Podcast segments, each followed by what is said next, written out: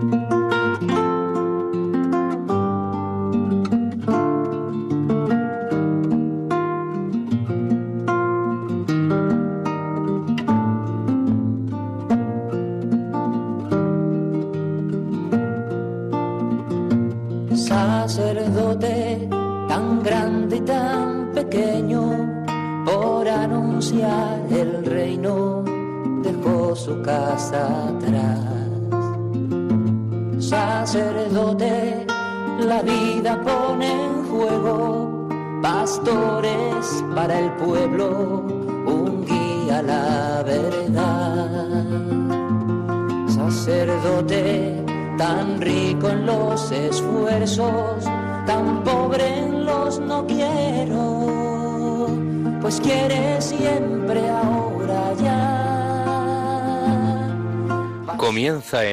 María, Sacerdotes de Dios, Servidores de los Hombres, dirigido por el Padre Miguel Ángel Arribas.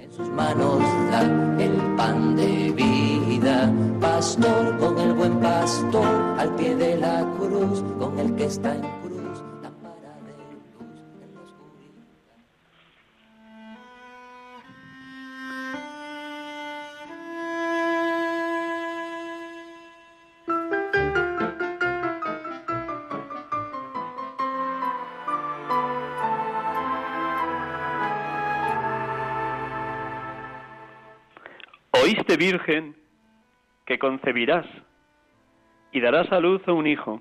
Oíste que no será por obra de varón, sino por obra del Espíritu Santo. Mira que el ángel aguarda tu respuesta, porque ya es tiempo que se vuelva el Señor que lo envió. También nosotros, los condenados infelizmente a muerte por la divina sentencia, esperamos, Señora, esta palabra de misericordia se pone entre tus manos el precio de nuestra salvación. Enseguida seremos librados si conscientes. Por la palabra eterna de Dios fuimos todos creados y a pesar de eso morimos. Mas por tu breve respuesta seremos ahora restablecidos para ser llamados de nuevo a la vida. Da pronto tu respuesta. Responde presto al ángel, o mejor, al Señor por medio del ángel. Responde una palabra y recibe al que es la palabra. Pronuncia tu palabra y concibe la divina. Emite una palabra fugaz y acoge en tu seno a la palabra eterna. ¿Por qué tardas? ¿Qué recelas? Cree, di que sí y recibe. Que tu humildad se revista de audacia y tu modestia de confianza de ningún modo conviene que la sencillez virginal se olvide aquí de la prudencia. En este asunto no temas, Virgen prudente, la presunción, porque aunque es buena la modestia en el silencio, más necesaria es ahora la piedad en las palabras. Abre, Virgen dichosa, el corazón a la fe, los labios al consentimiento, las castas entrañas al Criador Mira que el deseado de todas las gentes está llamando a tu puerta. Si te demoras en abrirle, pasa adelante y después volverás con dolor a buscar al amado de tu alma. Levántate, corre, abre. Levántate por la fe, corre por la devoción, abre por el consentimiento. Aquí está, dice la Virgen, la esclava del Señor. Hágase en mí según tu palabra.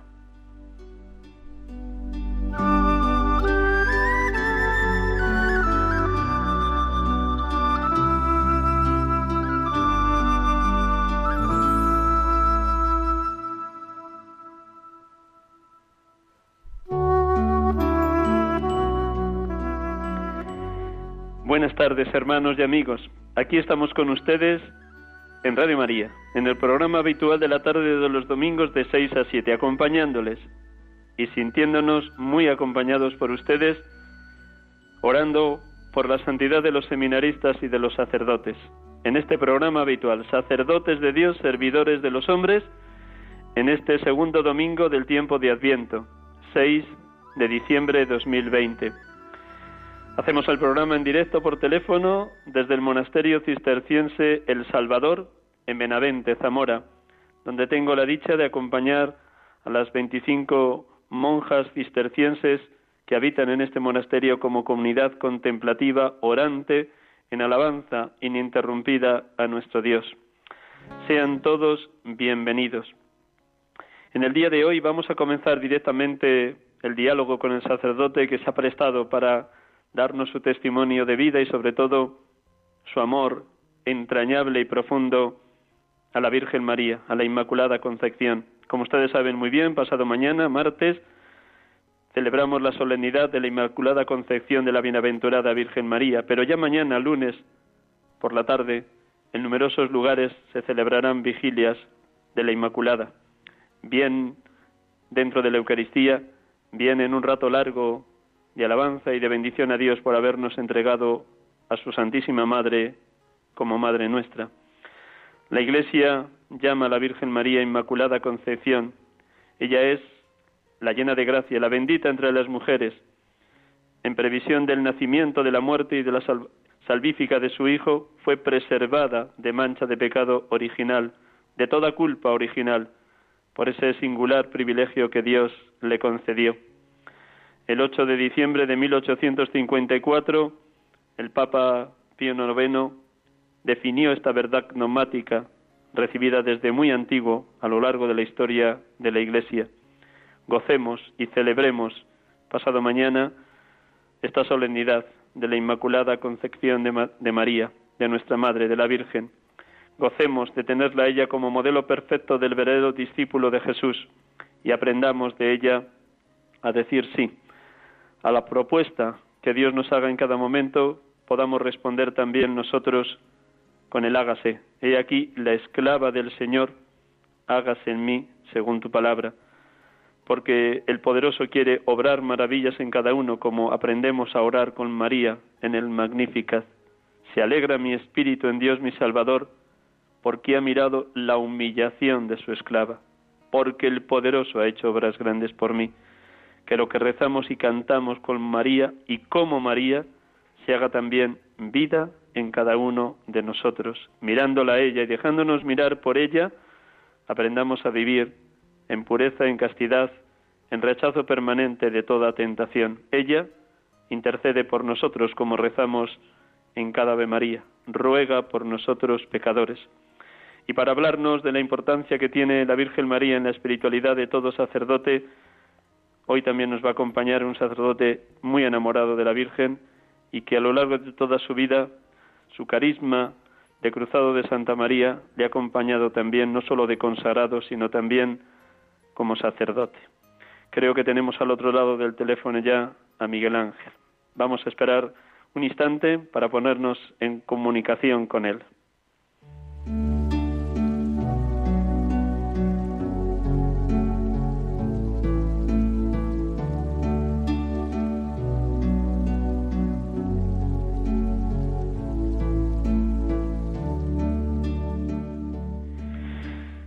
Como digo, estamos aquí con ustedes en Radio María, sacerdotes de Dios, servidores de los hombres.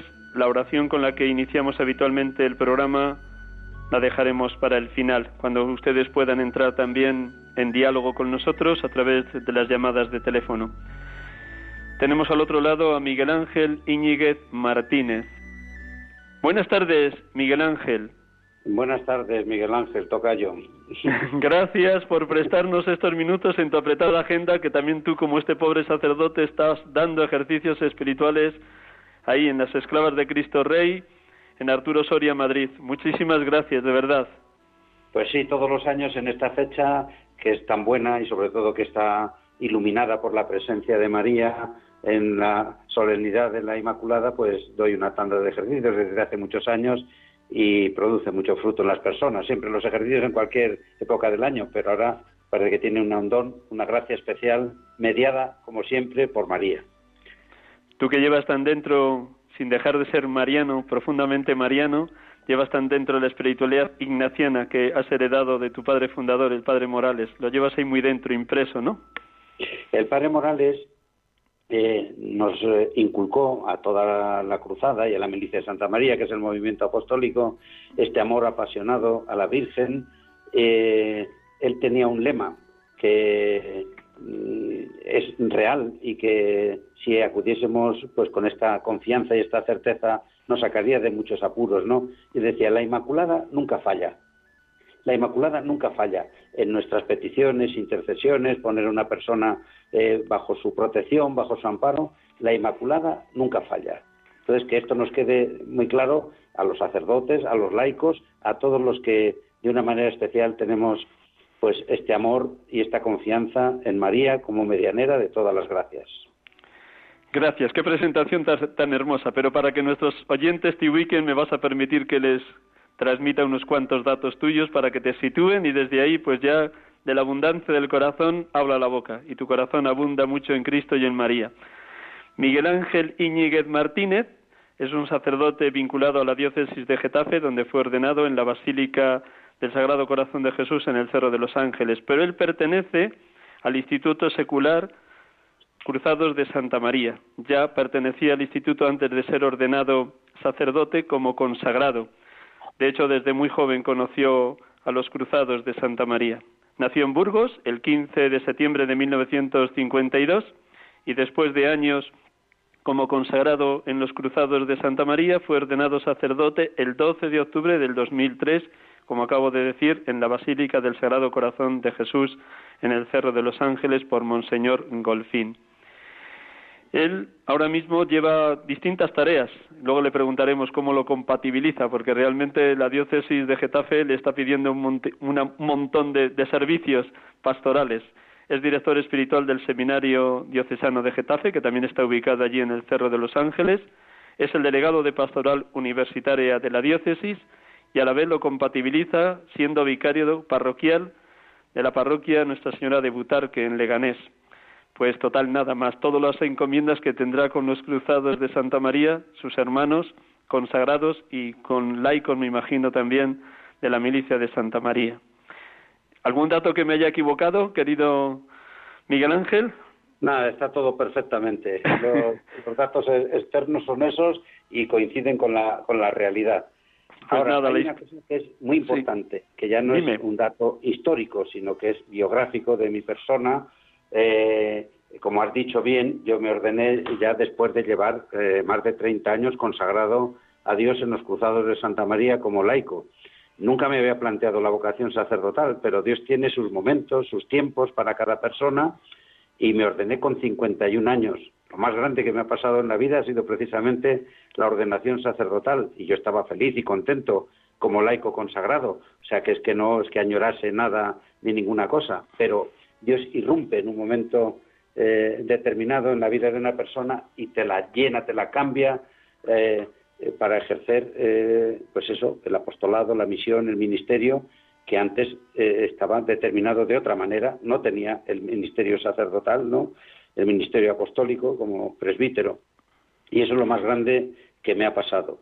Hay gente que me dice, pues ya te ha costado decidirte para ser sacerdote. Digo, no, a mí no me ha costado es el Señor que ha visto ese momento, el adecuado, el necesario, con una vivencia anterior como laico consagrado, que me ayuda ahora a comprender a los laicos consagrados en medio del mundo, que no todo el mundo lo entiende. Hay muchas personas, incluso a veces sacerdotes también, que no entienden muy bien cómo es la consagración de personas laicas, hombres, mujeres, en medio del mundo, a través de la profesión.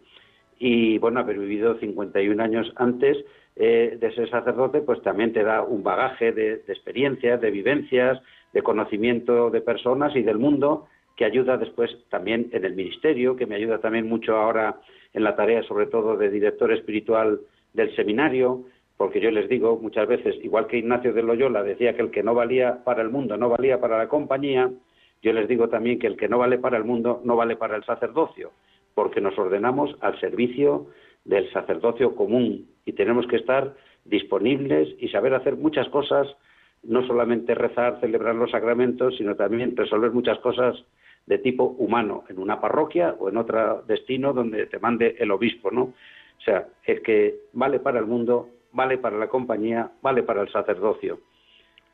Bueno, de hecho, cuando hablabas de los hermanos consagrados laicos, de hecho vives con otros tres porque formáis una comunidad de cuatro ahí en Getafe con otros tres hermanos que son consagrados laicos y me imagino que, que vivís intentando vivir como Cristo pide a los consagrados y a los que viven en comunidad, un mismo pensar, un mismo sentir, un solo corazón, una sola alma.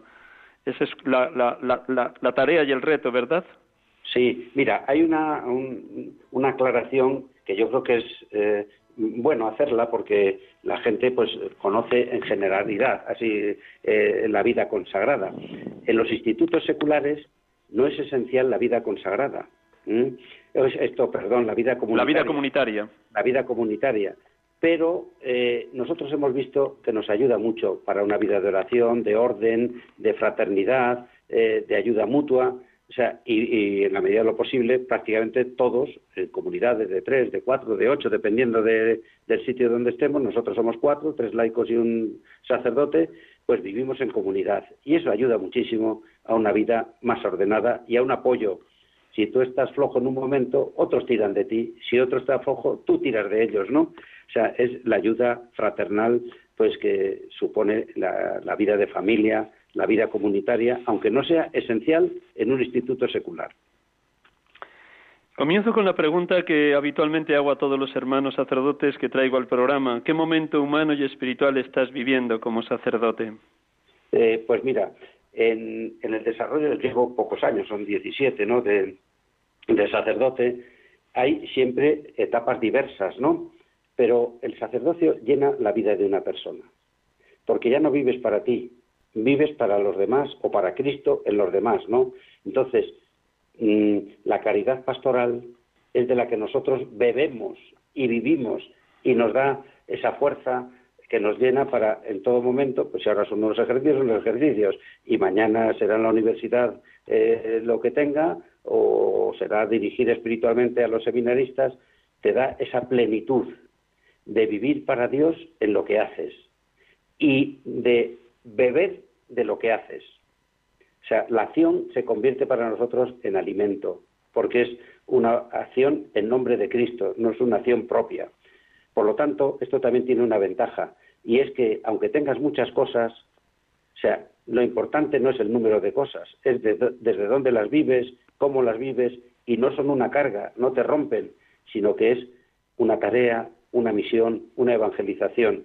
Y si llegas a tres, tres, y si llegas a cinco, a cinco, y las compaginas. Cuando hay un orden de vida, tú antes preguntabas, o, decías que ibas a preguntar, ¿cómo compaginaba todas estas cosas? Pues mira, algo que es importantísimo, cada vez lo veo más claro, es el orden de vida. Si hay un orden de vida, uno desarrolla mucho más capacidad de trabajo con menos esfuerzo y menos cansancio, y sobre todo menos desgaste psicológico. Si hay un desorden de vida, se desordena todo. Y el orden de vida empieza normalmente por las noches, acostándose a tiempo, para poder hacer la oración por la mañana a tiempo. Yo les digo a los seminaristas, se ríen, eh, en plan de broma y demás, que las cosas buenas hay que hacerlas a primera hora de la mañana, porque después, pues lo hago después, cuando tenga un rato, y ya uno no encuentra un rato, las cosas buenas, la oración, la relación con Dios, todo a primera hora de la mañana. Es que no tengo tiempo. Hay una fórmula para sacar tiempo y se saca de la cama. De la cama se saca tiempo. Si hace falta levantarse una hora antes, pues se levanta una hora antes. Yo, por ejemplo, ahora en los ejercicios.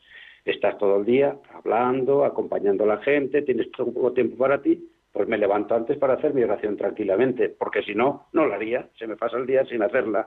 Y entonces estoy eh, soltando palabras huecas y vacías que no se corresponden eh, pues a la vivencia con el Señor, ¿no? que es la vida de oración.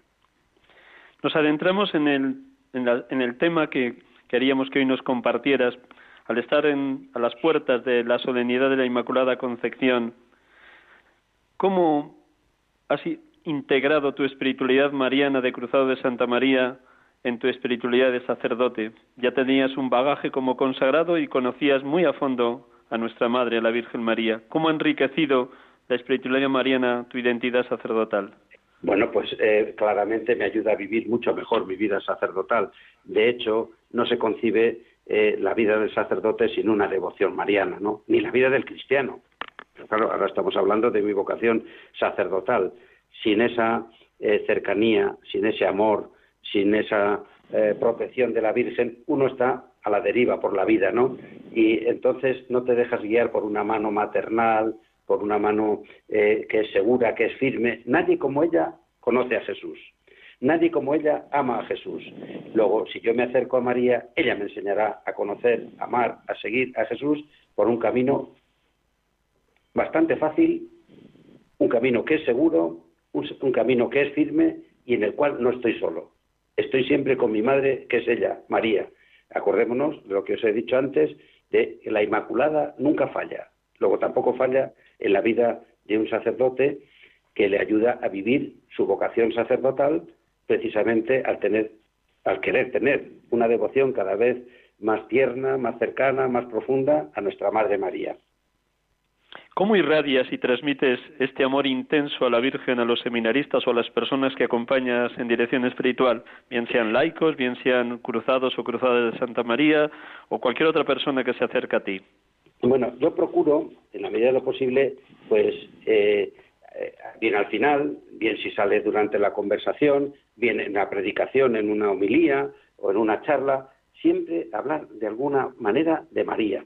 Y además es que no es, forzar la situación, porque resulta como, como muy natural, ¿no? Pues que nuestra madre esté presente en todas las cosas que hacemos, decimos.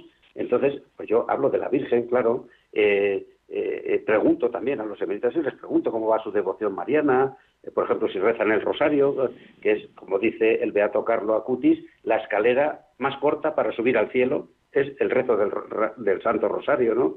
Eh, pues también inculco el rezo del Santo Rosario y otras devociones marianas que nos ayudan y nos centran precisamente en el amor y el seguimiento de Jesucristo. Me gustaría amarla más, me gustaría hacerlo mejor, me gustaría no olvidarme en algunos momentos y me pasa, pues como pecador que soy, como persona humana siempre pobre y limitada, pues que me queda mucho camino por recorrer, Miguel Ángel, me queda mucho camino. A todos, todos, todos. Estamos siempre en camino, gracias a Dios, peregrinos hacia la casa del Padre, siempre aprendiendo. Aprended de mí que soy manso y humilde de corazón y encontraréis vuestro descanso, nos dice el Señor. ¿Qué edad tenías cuando conociste al Padre Morales?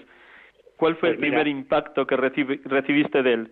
Sí, yo antes del padre Morales conocí a otro jesuita en Burgos, el padre eh, José María Elegido, porque yo estaba estudiando allí con los jesuitas y es con el primero que hice ejercicios espirituales, eh, la primera tanda de ocho días, la segunda de doce y la tercera el mes de ejercicios.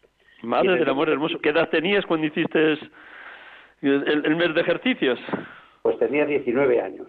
Válgame el cielo, entonces ya santo, ya eres santo desde entonces. Madre del amor hermoso, con 19 años el mes de ejercicios, gloria a Dios. Sigue, sigue, sigue. Pero ahí es donde realmente vi yo claramente que el Señor me llamaba y yo todavía no conocía a los cruzados. Fue el padre José María Elegido el que me puso en contacto con, los, con el padre Morales y con los cruzados de Santa María y al año siguiente entré en la cruzada, el 13 de mayo del año 72, en Fátima, un 13 de mayo. Entonces, pues bueno, esa es la, el itinerario eh, hacia este conocimiento y entrega a la Virgen en los cruzados de Santa María, ¿no? ¿Y qué te enseñó el Señor a través del testimonio de la vida del Padre Morales? ¿Qué te ha quedado a ti como muy dentro, tanto de consagrado como de sacerdote? Bueno, el Padre Morales, antes que nada, era sacerdote. Y eso lo vivía y se le notaba. Eh, aunque él tenía muy claro toda la promoción del laicado, por eso funda dos institutos seculares, ¿no? uno de hombres y otro de mujeres, eh, de la promoción de los laicos, que era la línea en la que empezó la Iglesia, pues también a, esta nueva forma de consagración que antes no existía, eso él lo tenía muy claro. Pero él era, antes que nada, sacerdote y era un enamorado de la Virgen, como jesuita y luego como personalmente, ¿no? Eh, él tenía un lema porque aparte de que eh, este que he dicho antes de la Inmaculada nunca falla, luego en la vida personal suya y en la que nos ha transmitido a nosotros, que somos todos, pues como decías, pecadores, débiles, frágiles, hay veces que tropezamos, que caemos, que nos cansamos, pues él tenía una frase que es muy adecuada y sobre todo para este tiempo de hoy, donde se empiezan cosas que se dejan a medias dentro y fuera de la iglesia, no cansarse nunca de estar empezando siempre. Y una persona que es eh, así, que tiene tesón, que tiene constancia, que permanece en la lucha, en el combate, no cansarse nunca de estar empezando siempre, pues irá avanzando en este camino de la santidad, de la entrega al Señor, sin ningún, sin ningún miedo, sin ninguna turbación, a pesar de las debilidades y de las fragilidades. Caigo, empiezo de nuevo. Tropiezo, empiezo de nuevo. Eh, tengo este obstáculo, vuelvo a luchar. Luchar una y otra vez. No cansarse nunca de estar empezando siempre. Esto nos lo dejó el Padre con su vida, sobre todo impreso en nosotros, ¿no? Él comenzó las vigilias de la Inmaculada en 1947. Tú cuando te incorporas como consagrado fue en el año 1972, 25 años después. Sí. Tu primer recuerdo de tu primera vigilia con el Padre Morales, ¿qué, qué, recuerdas de, ese, de esa aquella primera vigilia? Mira, las, las, vigilias, en el momento en el que el Padre Morales las pone eh, en, marcha, es el creador de esta gran devoción mariana, que luego, pues gracias a Dios, se ha extendido a parroquias, a grupos, a movimientos, a otros países, en todo el mundo, en Hispanoamérica y en todos los sitios. El padre Morales pone en marcha las vigilias en un momento en que el hombre estaba bastante alejado de la iglesia. Y entonces aquellos primeros años, hasta bastante entrados los años, eran vigilias de la Inmaculada solo para hombres.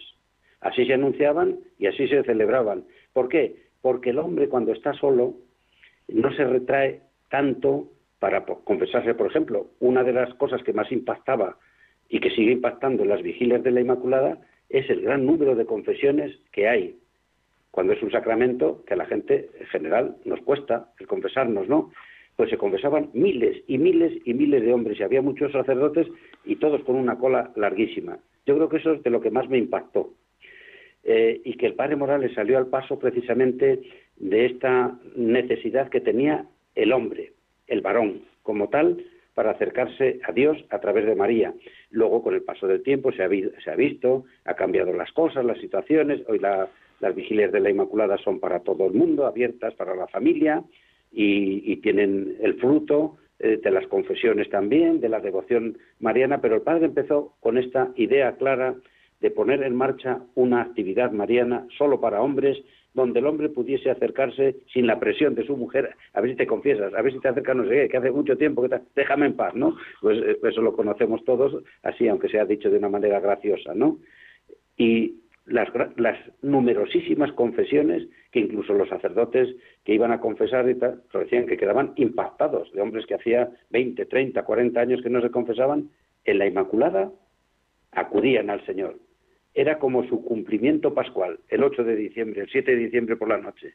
Entonces, María siempre acerca a Dios y el Padre Morales lo tenía muy claro y por eso puso en marcha estas actividades con otra mm, eh, característica y con otra eh, idea también de movilizar a los laicos en la evangelización de la sociedad desde dentro. Las vigilias de la Inmaculada suponía invitar a los compañeros de trabajo y supone hoy día también, ¿no? El trabajar a los eh, compañeros de, instituto, de universidad, de donde sea, trabajar, evangelizar, transformar el mundo desde dentro, con un acto concreto, que es este acto de las vigilias de la Inmaculada en honor de la Virgen. Pero que el laico no esté esperando a que se mueva el cura, a que le mueva el cura, sino que se mueva él tomando conciencia de su mayoría de edad y de su responsabilidad en la Iglesia y en el mundo. Además de estos dos detalles que nos has dicho al inicio, de que era un hombre enamorado de la Virgen, el Padre Morales, y que os dejó como lema la Inmaculada nunca falla, ¿qué otros aspectos de la Virgen él resaltaba en esos primeros años de las vigilias de la Inmaculada que él presidía? Eh, bueno, cuando él presidía las vigilias, yo, eh, claro, no entré en Madrid, yo soy de Burgos, entré en Burgos, estuve en Logroño, vine aquí más tarde, ya no presidía él las vigilias uh que presidía algunos de los obispos de Madrid, eh, o los cardenales, o los obispos auxiliares. Entonces, yo a él ya no le escuché directamente en ninguna vigilia de la Inmaculada, pero siempre en meditaciones, en retiros, en, fiestas de la Virgen, siempre hablaba con un fuego sobre ella, sobre la madre, que encendía, enganchaba. Y uno mm, decía, yo quiero también amar a la Virgen de esta manera, yo quiero hablar de ella con este fuego, con este convencimiento que no es circunstancial, sino que sale del corazón, que sale y le veías, por ejemplo, en otros momentos al padre Morales haciendo oración de rodillas allí, él en su reclinatorio a los pies de la Virgen, ¿no? Porque la Virgen nos conduce siempre a Jesús, siempre a Jesús. Pero de las vigilias en concreto yo no asistía a ninguna que presidiese él. Por lo tanto, no tengo esa experiencia y no puedo decir nada eh, de, de, ese acto concreto. De otros, sí, muchos, gracias a Dios, ¿no? Y el fuego y el amor estaban ahí presentes. Humildad, sencillez, disponibilidad, servicio, escucha de la palabra son algunas de las muchas interminables virtudes que podríamos admirar. Si te pido de esto que le escuchabas en ejercicios espirituales o retiros, ¿Qué le enfervorizaba de esa manera tan apasionada de la Virgen al Padre Morales? Y a ti te ha llegado y, has recibido como herencia para tu propio sacerdocio. Pues mira, una cosa que él la decía, la repetía, que a mí me ayuda también y que me gustaría vivirla así, es la docilidad de María. María es dócil a la acción de Dios, a la acción del Espíritu. Se deja hacer porque es pequeña. Eh, se deja llevar del Señor y por eso Dios hace obras grandes en ella, porque es dócil, porque es pequeña, porque es humilde, porque es sencilla. Yo creo que esto lo repitió muchas veces el Padre Morales y a mí me gustaría también imitar a María en la medida de lo posible en estas virtudes de dejarnos, de dejarme hacer por el Señor y dejarme hacer sin poner obstáculos. He aquí la esclava del Señor, hágase en mí según tu palabra. Es lo que estamos meditando también en este día, en los ejercicios, la encarnación, el nacimiento, por lo tanto está ahora más fresco, más vivo en mi vivencia interior y en la transmisión a los ejercitantes. ¿no? Hablabas antes de cómo en, tu, en la tarea, en la misión que tienes como director espiritual, preguntar con frecuencia a los seminaristas cómo está su devoción a la Virgen, cómo está el rezo del rosario. ¿Qué otros aspectos marianos recalcas en ellos o por lo menos les haces caer en la cuenta que son vitales para su futuro ministerio? Mira, yo una cosa que constato en, al principio cuando un chico, eh, bueno, cada uno es distinto y tiene un itinerario personal, llega al seminario, hay muchos que te lo dicen, incluso te lo verbalizan, eh, diciendo, bueno, pues yo no tenía mucha devoción a la Virgen, o por lo menos no estaba muy presente en mi vida, yo he acudido siempre al Señor, he tenido fe, tal. Entonces, ella te facilita la forma y la manera de ir reforzando esa devoción a la Virgen que le va a ayudar mañana y le va a ayudar hoy y le va a ayudar siempre, ahora como seminarista y después como sacerdote, en la vivencia de su ministerio y también en la predicación, en poder y saber llegar a la gente con sencillez, con naturalidad, como era María, como ella era, así se presentaba, y así tocaba y así toca el corazón de las personas, con sencillez. Algo que todos tenemos que pedir constantemente, la humildad, porque como diría también San Ignacio, la tercera manera de humildad nos acerca a María. Ella también eligió aquello que más le gustaba al Señor. He aquí la esclava del Señor, hagas en mí según tu palabra, porque ha mirado la humillación de su esclava ¿Cómo alimentar cada día un seminarista, un sacerdote, esta virtud tan esencial, que es puerta de todas las demás virtudes, la humildad? Pues mira, eh, primero contemplando las virtudes de María. Yo creo que si no contemplamos, si no vemos, si no miramos, si no escuchamos, si no dejamos que la vida de María nos impacte, pues es muy difícil imitar sus virtudes, ¿no? Entonces, metiendo en nuestra oración también la vida de María, porque no se va a quedar ahí. Ella siempre nos va a entroncar con el Señor, ¿no? Y es una devoción fundamental en la vida de todo cristiano y en la vida del sacerdote, por supuesto, también, ¿no? Eh, sin devoción a María, eh, nuestra espiritualidad se puede eh, quedar como muy mm, acartonada, como muy seca, como muy pobre, porque le falta algo fundamental, le falta la madre, que es lo que vemos en las iglesias protestantes y demás, ¿no? Les falta María. Entonces es una devoción real pero fría. Es una devoción que les falta algo fundamental. Tienen a Cristo, pero no tienen a la, Madre. Entonces, eh, que nosotros vayamos viviendo y además transmitiendo esta devoción a María nos hace auténticamente católicos. ¿eh? Si tenemos un corazón universal, es porque el corazón de la Madre se va metiendo en cada uno de los cristianos, en cada uno de los bautizados en la Iglesia Católica y ya cabe todo el mundo. Ya nos hacemos universales, ya nuestro corazón es como el de Jesús, un corazón para todos. Esa dimensión de maternidad de la Virgen le ayuda al sacerdote también a cultivar la ternura, la bondad y la cercanía para con la gente. Me alegra muchísimo escucharte estas palabras porque ciertamente podemos ser sacerdotes acartonados, como has dicho, con una rigidez que para nada ayuda a la cercanía. Y por último, para terminar, también me imagino que en ese trabajo y en esa dedicación a los seminaristas, la Virgen es un instrumento fundamental para vivir bien el celibato, la pureza, la castidad y el día de mañana cuando sean ordenados, la, promesa que hagan y harán de celibato. También cómo les inculcas la pureza y la castidad a través de María los seminaristas. Bueno, María es un ejemplo de vivir con un corazón limpio, transparente, puro, dedicado al Señor. El, celibato, la consagración, el voto de castidad en los que tenemos y demás, nos pide y nos ayuda a ser solo y exclusivamente de Cristo.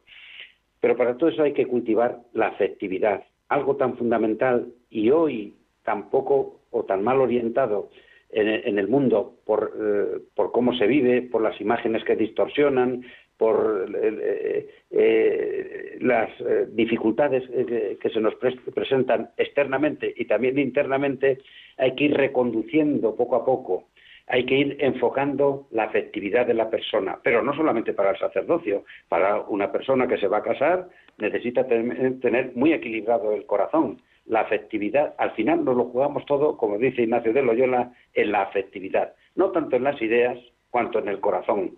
Entonces la devoción a María nos ayuda a tener un corazón limpio, transparente y sobre todo un corazón que se dona plenamente al Señor.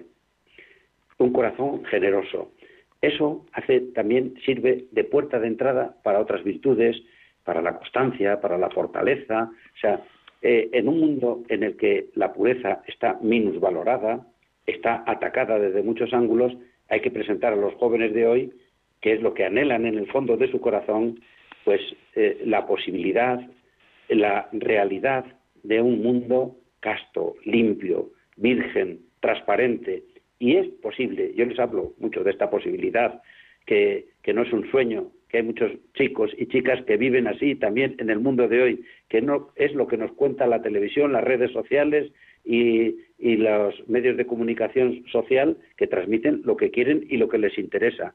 Hay una realidad que no se ve, que es la de personas que viven la castidad, siendo jóvenes, siendo casados, siendo sacerdotes, siendo eh, eh, pues el estado de vida en el que Dios le, le ha colocado a cada uno. Se puede y se vive y es un regalo inmenso vivir la castidad, porque nos hace un corazón gigante como el de Cristo, donde caben todas las personas y donde uno puede amar sin exigir retorno con un, ese corazón limpio, transparente, a semejanza del de Cristo.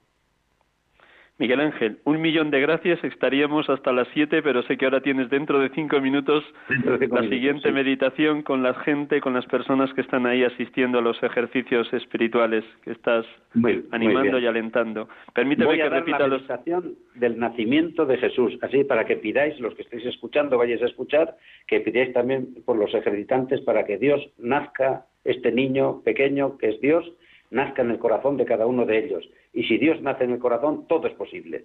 Todo es el criadito. Tenemos que ser el criadito que acompañaba a José y a María desde Nazaret, desde, sí, desde Nazaret a Belén. Muy bien. Muy bien. Espera, nada, un minutito que te despido y así digo a los oyentes que hayan tomado el programa y iniciado quién eres y así te sitúen. Hermanos y hermanas de Radio María, hemos tenido la dicha de poder hablar esta tarde sobre la Inmaculada Concepción de la Virgen María y sobre las vigilias de la Inmaculada con Miguel Ángel Íñiguez Martínez, sacerdote vinculado a la diócesis de Getafe, pero perteneciente al Instituto Secular Cruzados de Santa María. Él vive en Getafe y él, como buen sacerdote obediente, ha dicho sí a las distintas tareas que la diócesis de Getafe y su obispo le han encomendado. Director espiritual del Seminario Diocesano de Getafe, delegado de Pastoral Universitaria, vicario parroquial en la parroquia Nuestra Señora de Butarque de Leganés y ahora mismo impartiendo ejercicios ignacianos en la Casa de las Esclavas de Cristo Rey en Madrid, en la calle Arturo Soria. Miguel Ángel, muchísimas gracias, que el Señor te ilumine, que el Espíritu te guíe en lo que quedan de estos ejercicios. De verdad que gracias, un millón de gracias. Muchas gracias a ti y que todo sirva para gloria de Dios y para la salvación de las almas. Gracias, buenos ejercicios. Dios te bendiga, Miguel Ángel, gracias. Igualmente, adiós, adiós.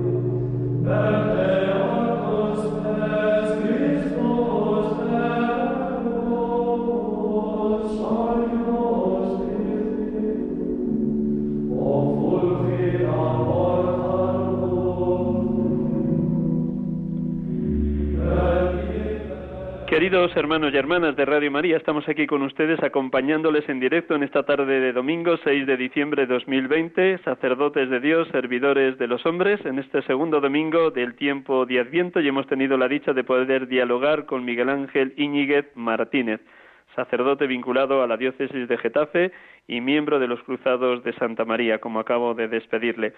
Como estamos muy escasos de tiempo, nada más voy a dar el teléfono de Radio María para que dentro de tres minutos los que quieran llamar llamen. Y la oración no la voy a hacer hoy proclamando el Evangelio, que es el del segundo domingo, que ustedes habrán ya leído, meditado, interiorizado y posiblemente escuchado como comentario en las Eucaristías a las que han asistido. Pero antes de orar con la oración que a este pobre sacerdote le ha surgido a la luz del Evangelio de hoy, me van a permitir, para que vayan preparándose y vayan lanzando las llamadas a, a Radio María, recordarles el teléfono en directo de Radio María. 91 005 94 19. Repito, 91 005 94 19. Un instante en silencio con esta música y oramos con el Evangelio del día de hoy.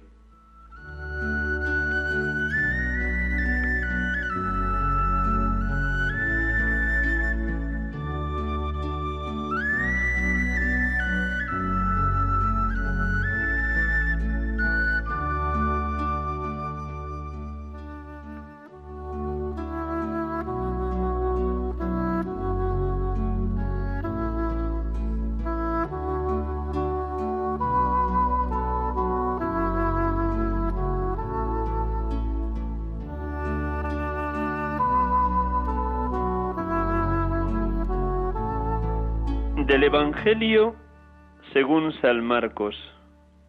Comienza el Evangelio de Jesucristo, Hijo de Dios, como está escrito en el profeta Isaías.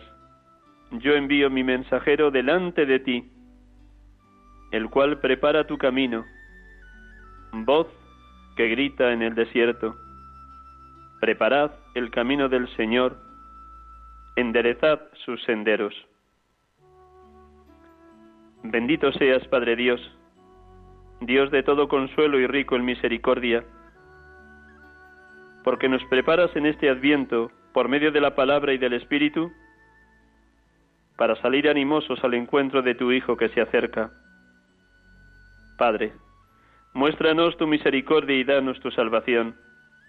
Tú, que anuncias la paz a tu pueblo y a tus amigos. Tú, que nos acercas la salvación a los que creemos en ti y en tu enviado, Jesucristo. Tú, que eres el pastor que apacienta el rebaño y reúne con su brazo a los corderos. Gracias, Padre, porque tú mismo cuidas y guías a cada oveja del rebaño.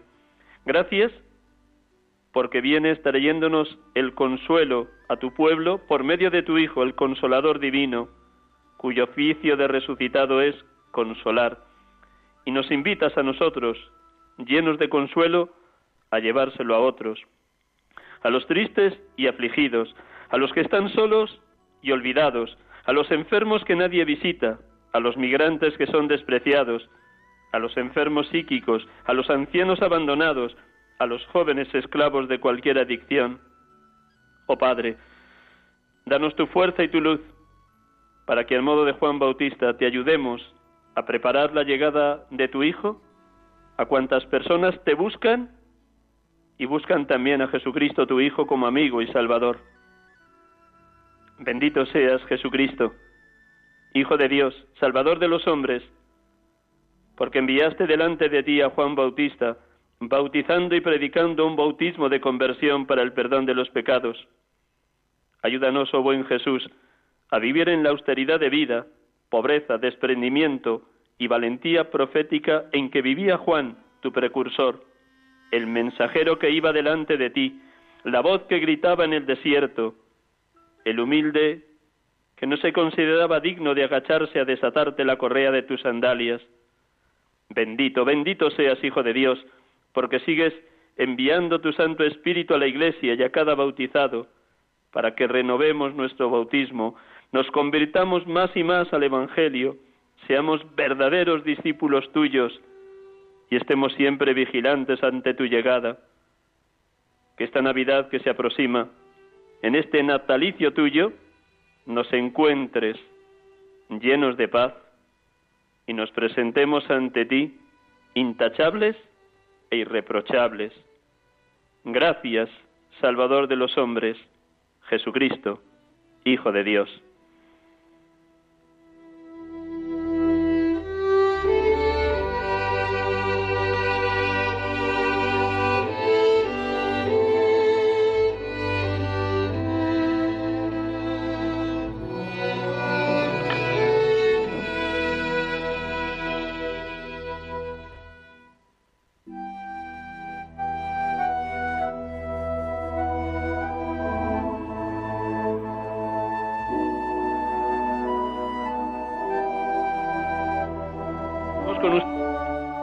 Aquí con ustedes en Radio María, sacerdotes de Dios, servidores de los hombres, y ya tenemos algunas llamadas. La primera de María Luisa desde Las Palmas. Buenas tardes, María Luisa. Buenas tardes. Dios te bendiga, hermana. Cuéntanos. Igualmente. No, y ahora para felicitar tanto a ti como al otro sacerdote que ha terminado de hablar.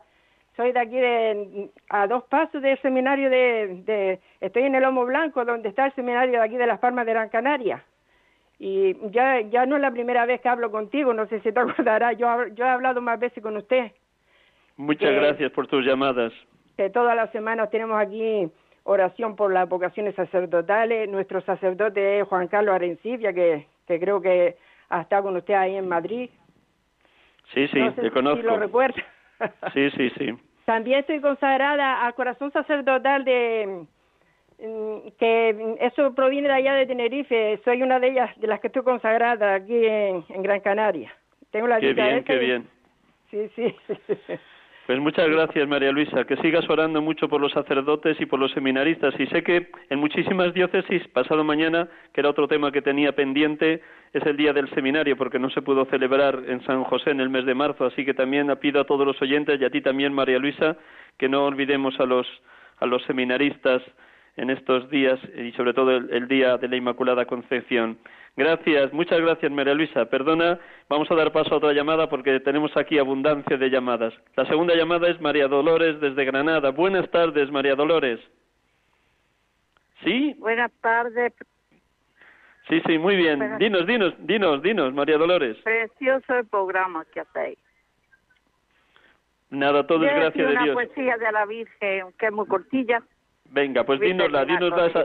Venga, estupendo, María, María Dolores, dinos esa poesía. Pensando en José y en María, me fui a la, a la florestería.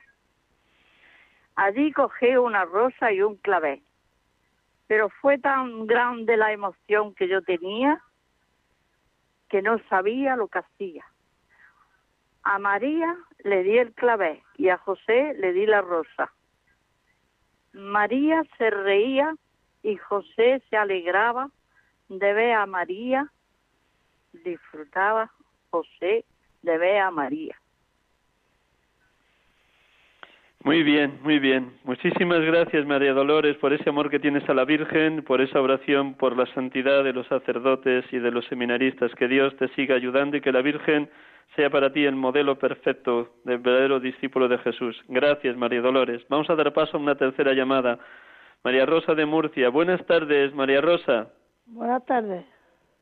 Muy bien. Pues yo llamo también porque me gusta oír todos los domingos en la tarde el programa este hermosísimo porque para mí los sacerdotes son el mismo Jesucristo, como yo digo, son el mismo Jesucristo. Y luego soy ministra extraordinaria de la comunión más de 20 años. Ahora mismo tengo 20 enfermos, que esta tarde he ido a visitar una porque ahora no los visitamos. Nada más que si alguno está mal, para llevarle a un de enfermos, aviso al sacerdote y vamos. ¿De, qué parroquia eres de Murcia, María, María Rosa? de Santa Cruz, de aquí de Santa Cruz de, Murcia no, de Santa Cruz. De Santa Cruz, muy bien. Si le digo la verdad, soy del Real, hija. Soy, pertenecemos al Real para todo, pero para la iglesia pertenecemos a Santa Cruz. Muy bien, muy bien. Pues nada, que sigas llevando la comunión, que sigas ayudando a los sacerdotes, que cada vez que vas a visitar a un enfermo o a un anciano lo hagas ungida por el Espíritu con una ternura muy grande, muy grande, que radies y radies y radies el amor de Cristo a cuantas personas visitas. Ya sabe lo que dice Jesús, lo que hicisteis con uno de estos hermanos enfermos o ancianos, conmigo, conmigo lo hicisteis. Rosa, muchísimas gracias, que Dios te colme de bendiciones. Y vamos a dar paso a la última llamada, porque estamos ya al límite del tiempo. Reme, desde Málaga. Buenas tardes, Reme. Buenas tardes. A mí me encanta Radio María. Desde que me regalaron la radio, estoy rezo rosario con vosotros y ofrezco todas las cosas con vosotros todos los días. Me encantan las oraciones, me encanta cómo habláis. De verdad, me está ayudando muchísimo. Porque me he quedado viuda hace seis meses y esto me está ayudando muchísimo, ¿sabes, hijo? Muchísimas gracias, Reme, por supuesto. Siempre Confío en vuestra oración, sí, Reme. Pedí un poquito por mí yo quiero ahora colaborar cuando la economía la tenga mejor, quiero colaborar con Radio María, porque claro, ahora mismo no tengo la cosa regular, ¿sabes? Sí, sí, sí, sí. Pues mucho ánimo, que el Señor te inspire todo lo que necesitas y que sobre todo el consuelo de Cristo sea tan fuerte y tan intenso que puedas llevar también consuelo a tu familia, a tus seres queridos. Consolad, consolad a mi pueblo, dice el Señor nos decía hoy la primera lectura del profeta Isaías, te deseo todo el consuelo que viene de lo alto, del consolador, que es el Espíritu Santo, que te llenes de él. Muchísimas gracias, muchísimas gracias, Reme. Bueno, pues como ven, el tiempo vuela en la radio y la hora se pasa volando. Así que vamos a concluir, como cada domingo también, pidiéndole a la Virgen que en esta fecha tan, tan señalada que se aproxima, nos colme de sus gracias, interceda por nosotros, sea medianera de todas las gracias, ella que tiene esos títulos tan bellos de perpetuo socorro, de María Auxiliadora, de abogada nuestra, de Madre querida.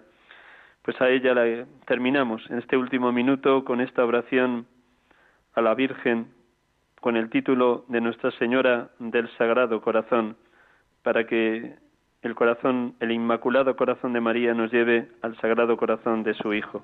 Un instante, en este último minuto, para presentar a Dios a través de María nuestras propias vidas.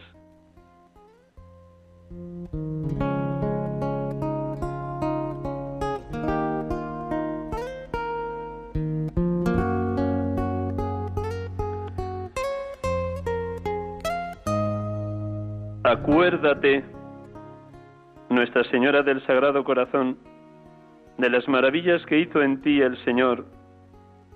Él te escogió por madre y te quiso junto a su cruz. Ahora te hace partícipe de su gloria y escucha tu plegaria. Ofrécele nuestra alabanza y nuestra acción de gracias. Haznos vivir como tú, en el amor de tu Hijo, para que venga a nosotros su reino conduce a todos los hombres a la fuente del agua viva que brota de su corazón. extendiendo sobre el mundo la esperanza y la paz, la misericordia y la salvación. Mira nuestra confianza, responde a nuestra súplica y muéstrate siempre nuestra Madre querida. Amén.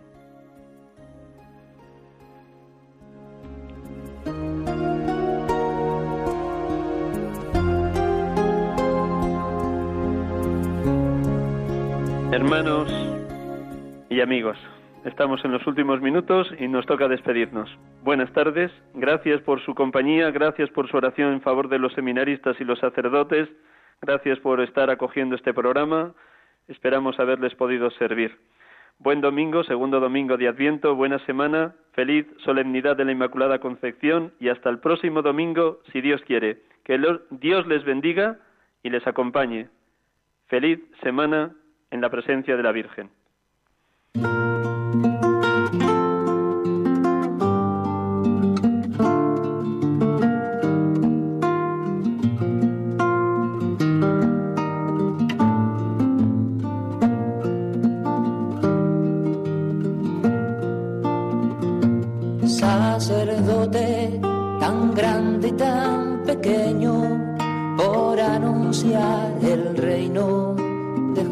Su casa atrás. Sacerdote, la vida pone en juego, pastores para el pueblo, un guía a la verdad. Acaban de escuchar el programa Sacerdotes de Dios, Servidores de los Hombres, dirigido por el Padre Miguel Ángel Arribas. Pues quiere siempre ahora